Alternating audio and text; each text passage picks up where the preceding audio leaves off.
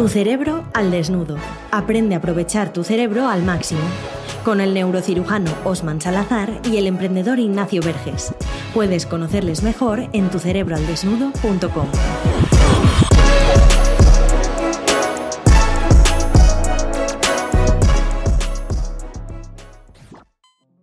Te damos la bienvenida aquí una semana más a este capítulo de Tu Cerebro al Desnudo que ahora le vamos a llamar Osman Quirobar. Porque lo dijimos en el capítulo pasado de las emociones, que si no lo has escuchado, vete ahí. Y mucha gente le gustó el concepto y nos ha gustado. Creo que lo vamos, nos lo quedamos, ¿no? Sí, sí, la verdad que ha gustado, ¿eh? ha gustado. De hecho, hubo gente que me preguntaba en el hospital, oye, lo del quirobar y eso que es entre el quirófano y el bar. La verdad que el quirófano definido como venir a desnudar los temas aquí del cerebro y luego lo del lo del bar como contarlo de una forma de lo más humana y lo más razonable. Y surgió, pues bueno, los que escuchen el podcast anterior, precisamente la conversación con un colega en un bar después de salir del quirófano. Entonces, eh, mejor nombre no podía tener.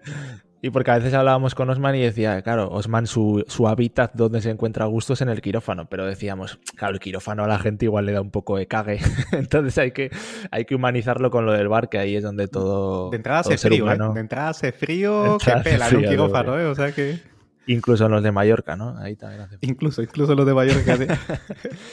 bueno, la semana pasada tocamos el tema de la inteligencia emocional y hoy vamos a seguir un poco andando ahí en, temas dificultosos para mucha gente. Hoy vamos a hablar de la soledad, Osman.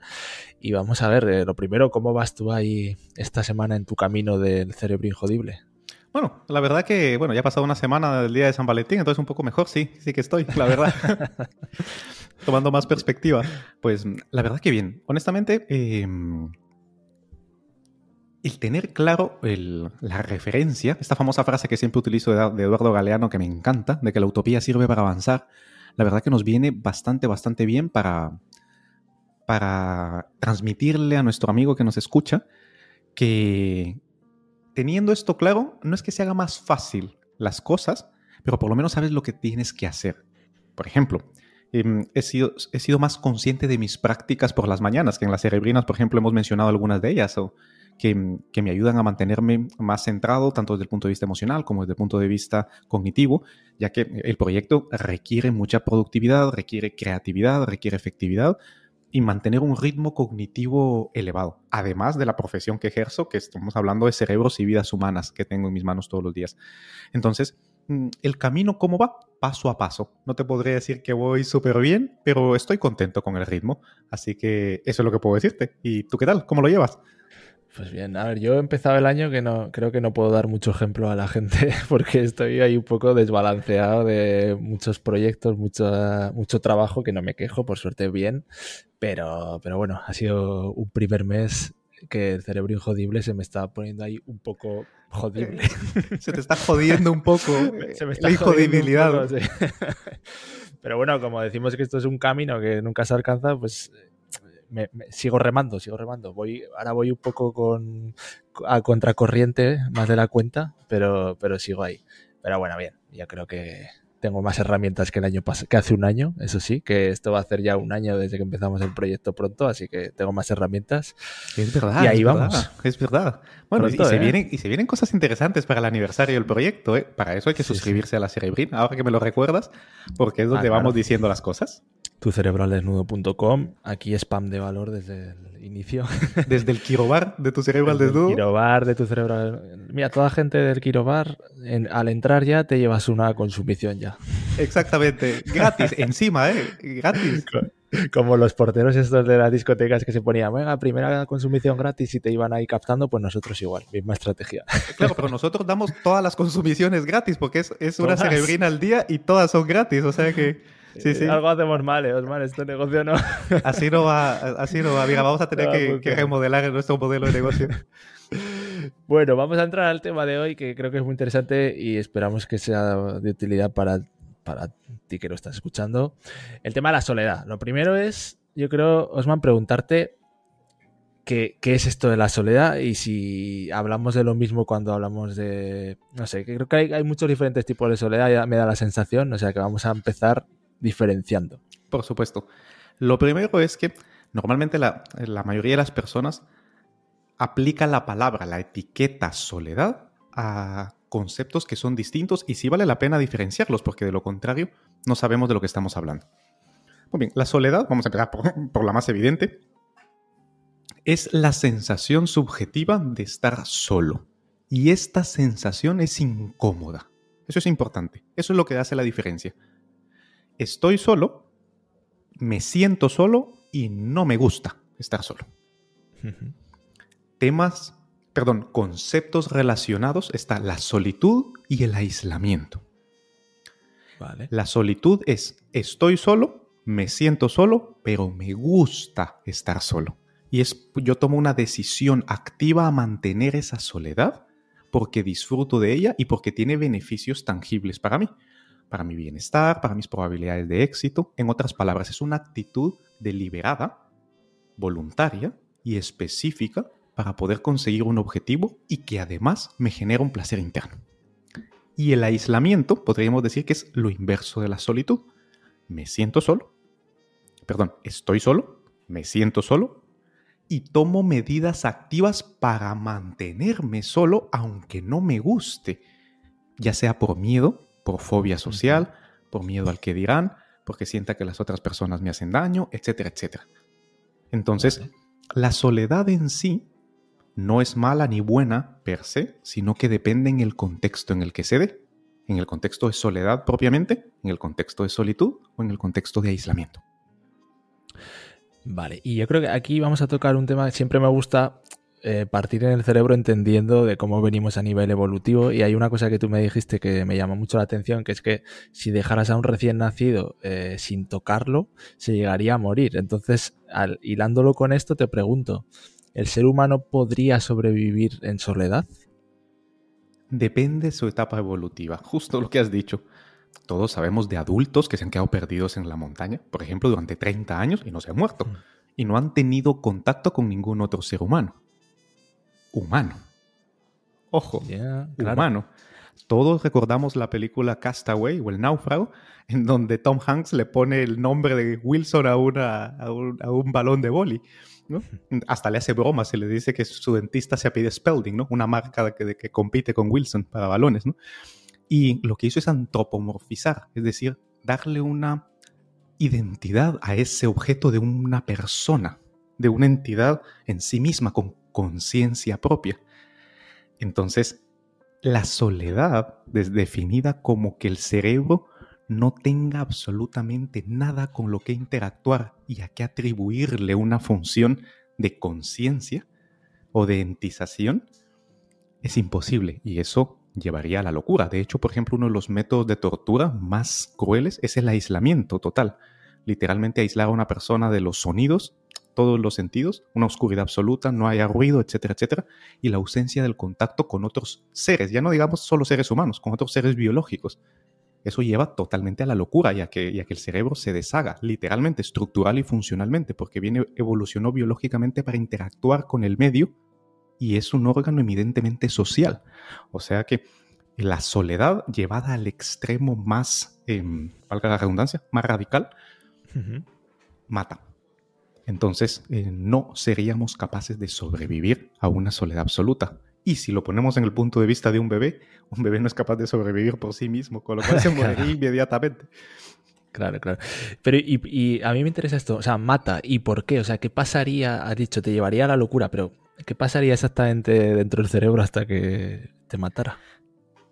La capacidad en la que el cerebro se regula a sí mismo es gracias a la interacción con el medio y con otras entidades, vamos a decir, con otros seres humanos, ¿no? Pero no necesariamente, como hemos visto en el caso de las personas que desaparecen en, en la montaña o en la selva durante tanto tiempo. Entonces, necesita esa interacción para que los mecanismos cognitivos, precisamente que han evolucionado para socializar, se mantengan en su función. Hablar, por ejemplo, todos hablamos solos. Todos nos burlamos y nos reímos de que alguien que habla solo, pero todos los seres humanos hablamos solos. Puede ser que lo articulemos en voz alta o que no, pero está demostrado que todos hablamos solo. Todos escuchamos voces de vez en cuando, sin, que signifique que, que, hay un episodio psicótico de por medio, ¿no? Nuestra propia voz la escuchamos constantemente en nuestros recuerdos, por ejemplo. Entonces, lo que sucede es que la corteza cerebral no tendría ese circuito de retroalimentación positiva mediante el cual mantiene sus funciones. y entonces empezaría a degenerar. Primero, a la ausencia de estímulo y a la ausencia de interacción, empieza a crear, el cerebro crea una entidad, los famosos amigos imaginarios de los niños solitarios, de los hijos únicos, que normalmente siempre está allí. De hecho, hasta en la película Inside Out, esta película de las emociones, una, una niña, una hija única, pues tenía su elefantito rosa que era su amigo. Entonces, porque el cerebro necesita compartir con alguien, alguien real o creado, da igual. Pero si se aísla completamente, esa misma función se empieza a perder y poco a poco se van degenerando todas las funciones, tanto a nivel funcional como estructural, al punto en el que involuciona tanto, en el que sería incapaz de mantener incluso la propia supervivencia. Así es la dependencia de la socialización y de la interacción con el medio que tiene nuestro cerebro. Nuestro cerebro es un sistema abierto, no es un sistema cerrado. Y la autosuficiencia no existe. La autonomía absoluta de un ser humano no existe. Y antes que hablabas de esta diferencia de la soledad, solitud, o eh, una persona, por ejemplo, con, Asperger, ¿elige la soledad? Ah, bueno, el Asperger pertenece al, pertenece al espectro autista. El espectro autista significa, es una enfermedad del, desarrollo en la que las conexiones de la, de la corteza prefrontal a la hora de la, de, los periodos de poda sináptica no se realiza adecuadamente. De hecho, tienen más conexiones de las que deberían, contrario a lo que se pudiera pensar. Y el procesamiento de la información social es, es más ineficiente. Abruma y sobreborda la activación emocional del sistema límbico y la capacidad de regulación de la corteza prefrontal de ese sistema es menor, porque estas conexiones son muchas pero no son funcionales, no se han calibrado. Entonces, el, Asperger concretamente es una forma leve de ese espectro, o una forma en la que se puede interactuar y se puede socializar, pero es menor que la población normal que no tiene este síndrome. Entonces, la sensación de tranquilidad y de bienestar que, que da la soledad en este contexto no es porque guste o porque sea mejor o porque sea buena, sino que la compañía se sienta peor. No es buscar el placer en este caso, sino que es huir de la incomodidad. Entonces es algo que biológicamente les cuesta más procesar y las personas deciden mejor alejarse de este estímulo para no sentir esa incomodidad constante. Momento de dar una pausa a tu cerebro para aprender mejor. Y por tocar otra rama, la que tú, la soledad buscada, la que tú llamas, la que solitud, dicho que se llama solitud, ¿no? Eh, por ejemplo, en el documental de Bill Gates él hacía esto de que de vez en cuando se va a una cabaña y perdía en el bosque como para crear y tener ideas y estar solo y tal. Entonces, esta solitud tiene algunos beneficios para el cerebro. Por supuesto. En primer lugar, la solitud es algo que por definición elegimos. Esto es fundamental, es decir, está orientada a objetivos. Segundo, es placentera, nos hace sentir bien. Con lo cual hay una activación de nuestras áreas cognitivas, concretamente el área prefrontal, porque es algo orientado a objetivos, es una decisión, nos permite resolver un problema. Y luego implica nuestro sistema emocional, porque se siente bien, a nuestro circuito de la dopamina, la serotonina, oxitocina y todo lo que hemos hablado muchas veces de nuestro sistema motivacional, a propósito del curso que, hemos este, eh, lanzado recientemente. Entonces, la solitud explota al máximo el cerebro emocional y lo alinea con el cerebro racional. Básicamente es una máquina de motivación infinita, porque nos aísla de las distracciones del medio, un aislamiento en este caso mm, elegido y preferido de las distracciones para poder orientarnos y focalizarnos en aquello que nos motiva, que nos gusta, que nos hace sentir bien. Entonces los beneficios en cuanto a la, en la sensación subjetiva de bienestar y de alcanzar el objetivo que estoy persiguiendo aumenta mis probabilidades de éxito, los efectos netos en el cerebro son muy positivos. Y en el polo opuesto un poco, las personas que están acostumbradas a estar en compañía, yo por ejemplo que llevo con mi pareja 17 años, eh, me costaría luego estar solo. O sea, puede ser un problema que tengas ahí esa codependencia. Ay, ay, ay. Si eso llegara a suceder, espero que no, porque si no tu cerebro al desnudo sería el garete. Eh, a ver, en el caso de, concretamente, pues llevan más de la mitad de su vida, en su caso, ¿no? Entonces han pasado ya la frontera en la que sus lóbulos frontales, sus cerebros en general se han mielinizado juntos. Es decir, tú hablas y Sandra contesta. Es decir, Sandra piensa y tú hablas, ¿no? Entonces ya son como, uno, son como simbiotes más bien, ¿no? dicho en positivo.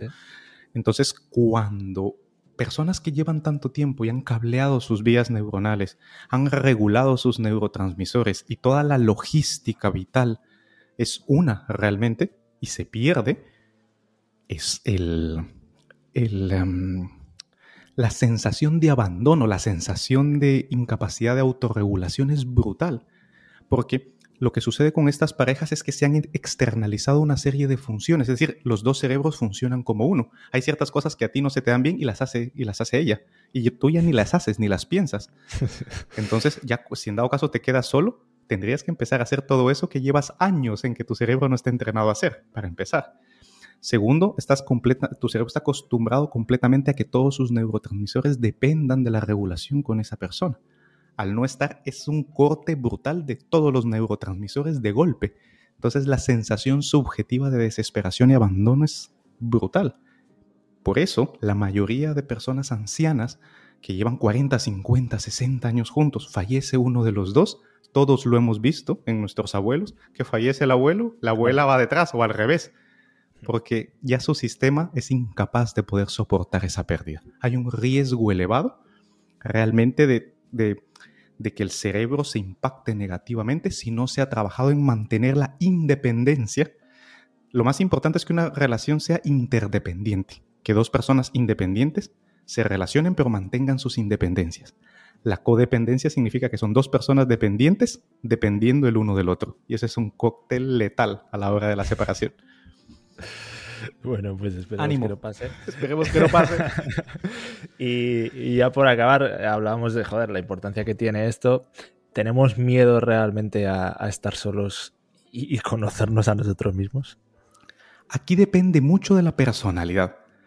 La neurociencia de la personalidad básicamente lo que dice es que distintas personas tienen distintos rasgos de pensamiento, de sentimiento, de conducta que a su vez lo que manifiesta distinta estructura y función del cerebro.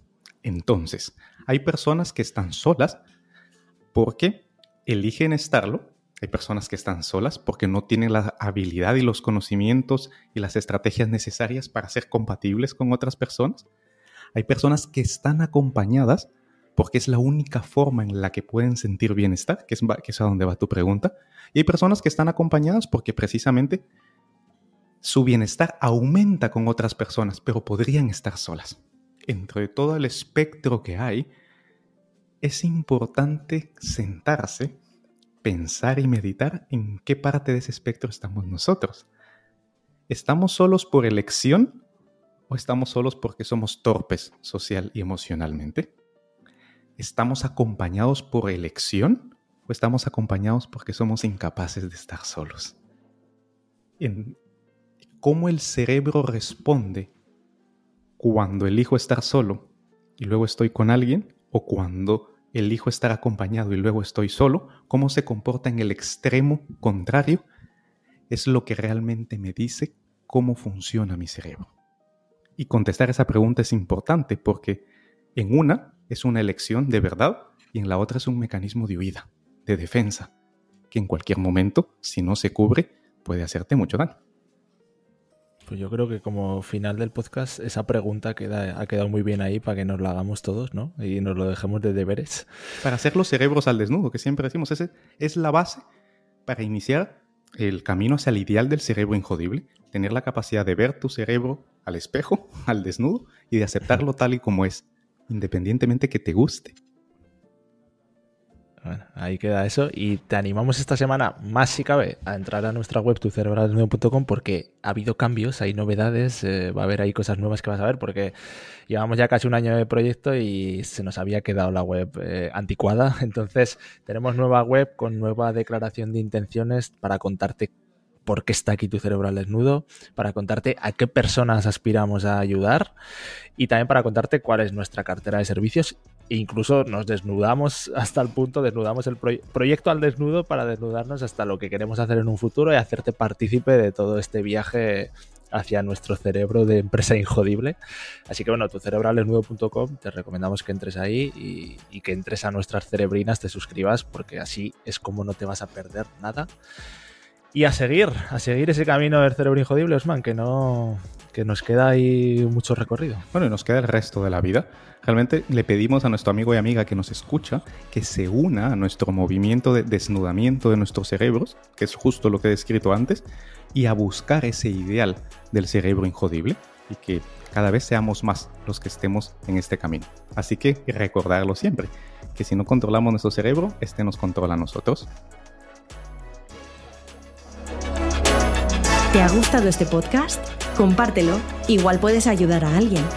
Y para dar el siguiente paso, suscríbete a nuestra lista de correo en tucerebroaldesnudo.com. Recuerda, si no controlas tu cerebro, este te controla a ti.